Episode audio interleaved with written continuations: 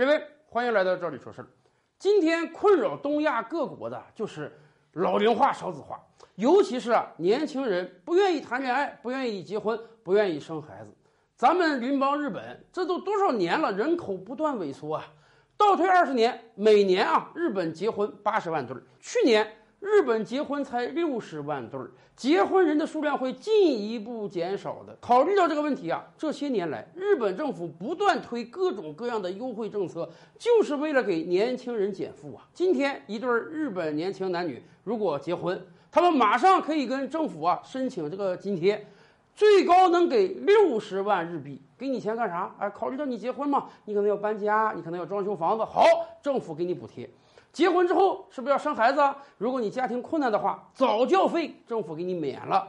即便你家庭不困难，从孩子两岁上幼儿园开始，幼儿园、小学、中学甚至大学，政府全都给你掏钱，全面的免费教育。而且不但教育免费，小孩子上学之后，人家政府还提供免费的午餐、免费的牛奶。但即便这样，还是有很多日本年轻人啊，深感这个压力大，不愿意谈恋爱，不愿意结婚，不愿意生孩子。以往的节目我们跟大家披露过，日本有超过四成的适龄女性还是处于一个独居状态，甚至你到日本饭馆吃饭啊，一个人吃饭那是很正常的现象，一个人吃饭，一个人唱歌，一个人看电影，一个人干各种各样的事情。而且日本有高达两三百万的简居族，那不光是一个人，干脆人家连大门都不出。那么怎么办？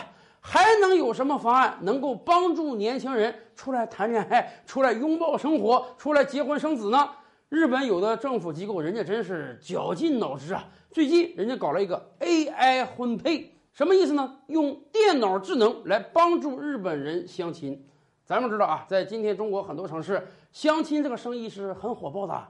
你如果想找到一个很好的对象的话，哎，你可能要给这个相亲公司交一笔不菲的钱，有时候还未必找得到。而且咱们有一个相亲节目都火了十几年了，日本政府也感觉到了，你得给年轻人创造非常良好的相亲环境。所以，人家现在投巨资要研发这个相亲系统，而且以往的相亲啊，咱们知道啊，你这个男方女方互报一下家门吧，我这个家里有几套房，有没有车，干什么工作的，存款多少。人家日本这个 AI 相亲系统说啊，不光要是有这个物质条件，哎，还得加点噱头，什么呢？我还得看看你们俩的这个精神匹配度够不够。告诉日本年轻人，你到我这个 AI 系统来啊，我能帮你找到精神上的 soul mate 啊，精神伴侣，这样能够进一步激发日本年轻人愿意出来相亲。这个日本政府替年轻人真是考虑到根儿上了。有时候我觉得这个日本人确实是挺幸福的。你想啊，对于一个中国城市的男青年来讲，今天要结婚，这个压力很大呀。你最好得有房。你最好得有车，你还得有一个非常好的工作，挣钱多，社会地位高，人家女孩才有可能跟你相亲。而且我们不经常讲吗？我们男多女少啊，我们有三千万光棍的危机啊。所以结婚的时候，不但你家底得厚，你还得有相当一笔的彩礼支出。而日本男青年真是挺幸福的，结婚女方不要求你买房啊。日本很少年轻人说我为了结婚要去买房的，甚至也没听说过有彩礼这个事儿。而今天，人家政府连相亲这个事儿都帮你考虑到了。